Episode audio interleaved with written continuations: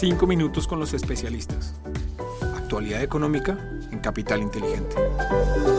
Hola, un saludo especial para todos. Hoy es lunes 9 de mayo de 2022. Somos Juan José Ruiz y quien les habla Lizeth Sánchez y les damos la bienvenida a 5 minutos con los especialistas. Este es el podcast de análisis de la actualidad económica de la Dirección de Estructuración en Mercado de Capitales de Bancolombia. Los datos económicos más importantes de la semana. Empezamos este episodio contándoles que los mercados globales nuevamente se vieron afectados con pocas excepciones con la atención de los inversores sobre la reunión de política monetaria de la Fed. Si bien la postura restrictiva del Banco Central estaba en gran parte incorporada en los precios de los activos de riesgo, la preocupación actual de los inversores es que el actuar de la entidad para controlar la inflación produzca un periodo de estancamiento económico. A propósito, destacamos que en términos económicos se dio a conocer que el déficit comercial de Estados Unidos se amplió durante marzo y fue superior a la expectativa que tenía el mercado, alcanzando los 109.800 millones de dólares en marzo desde los 89.800 millones de dólares en febrero.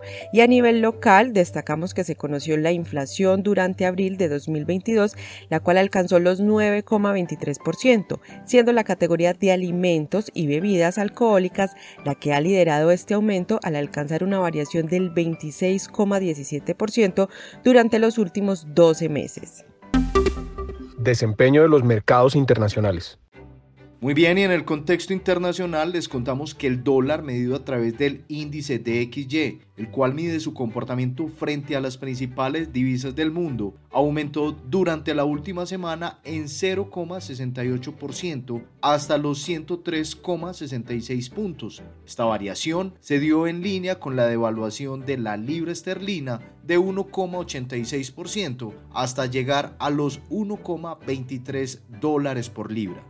En la renta variable internacional, los principales mercados globales presentaron resultados negativos durante la última semana, con el Standard Poor's 500 reportando un retorno de menos 0,21%, el Nasdaq tecnológico de menos 1,54%, el Stock 600 europeo de menos 4,55% y el índice Bovespa de Brasil un menos 2,54%. En cuanto a la renta fija internacional, los tesoros de 10 años continuaron su tendencia alcista, cerrando en máximos desde octubre de 2018 al ubicarse en 3,14% y registrando una variación de 20 puntos básicos frente a la semana inmediatamente anterior. Desempeño de los mercados en Colombia. En el contexto local, el dólar tuvo un comportamiento alcista durante la semana pasada frente al peso, terminando con un valor de cierre de 4.057,75 pesos por dólar, es decir, 2,52% superior al cierre del viernes 29 de abril. Este comportamiento se dio a pesar de un aumento en los precios del petróleo, los cuales tuvieron incrementos de sus referencias WTI y Brent de 4,85% y 2,79% respectivamente. En cuanto a la renta fija, esta tuvo desvalorizaciones generalizadas en la curva tasa fija y VR, en línea con el movimiento de los tesoros y una inflación de 12 meses que sorprendió al mercado al ubicarse en 9,21%, un máximo de los últimos 21 años.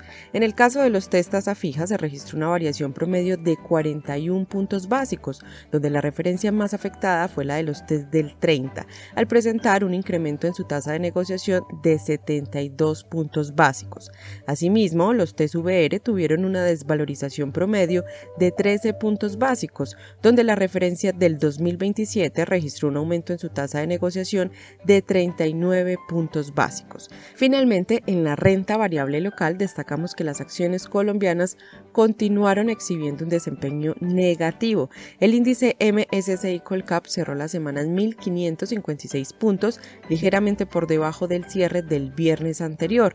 Volumen, por su parte, registró una caída semanal, cerrando la semana con un promedio de 91.811 millones de pesos. La corrección del mercado estuvo en línea con un panorama de aversión al riesgo a nivel internacional. En la región, solo la Bolsa de Chile se salvó de registrar nuevas pérdidas en el mismo periodo. Oportunidades de inversión para esta semana. Para finalizar, en la renta fija internacional seguimos reforzando la recomendación de invertir en los títulos de deuda con menor duración y sensibilidad a los tesoros, y por eso nos indexamos a las tasas de referencia a través de títulos de tasa flotante. Para la renta variable internacional seguimos cautos en el activo, tomando una posición neutral ante los riesgos latentes de mercado, en especial el aumento agresivo de tasas y la persistente inflación. Consideramos que ante este contexto de alta incertidumbre, lo mejor es mantener carteras balanceadas geográficamente y por factores de riesgo, en donde favorecemos regiones como Japón y Latinoamérica y buscamos exposición con compañías con factores de valor y calidad. A nivel local, continuamos con la recomendación de indexarse en papeles cortos como los TES VR con vencimiento en 2023-2025 y mantenemos la perspectiva positiva sobre la renta fija colombiana en general. En cuanto al dólar, esperamos que se cotice por encima de los 4 mil pesos durante esta semana. Por último, en cuanto al índice MSCI Colcap, esperamos que el tono del mercado internacional siga marcando la tendencia del mercado local resaltamos que de ver un buen comportamiento en commodities, el índice podría verse beneficiado en sintonía a como lo ha venido haciendo la región durante todo este año. Así terminamos nuestro resumen semanal. Les esperamos la próxima semana en un nuevo episodio de Los 5 Minutos con los especialistas.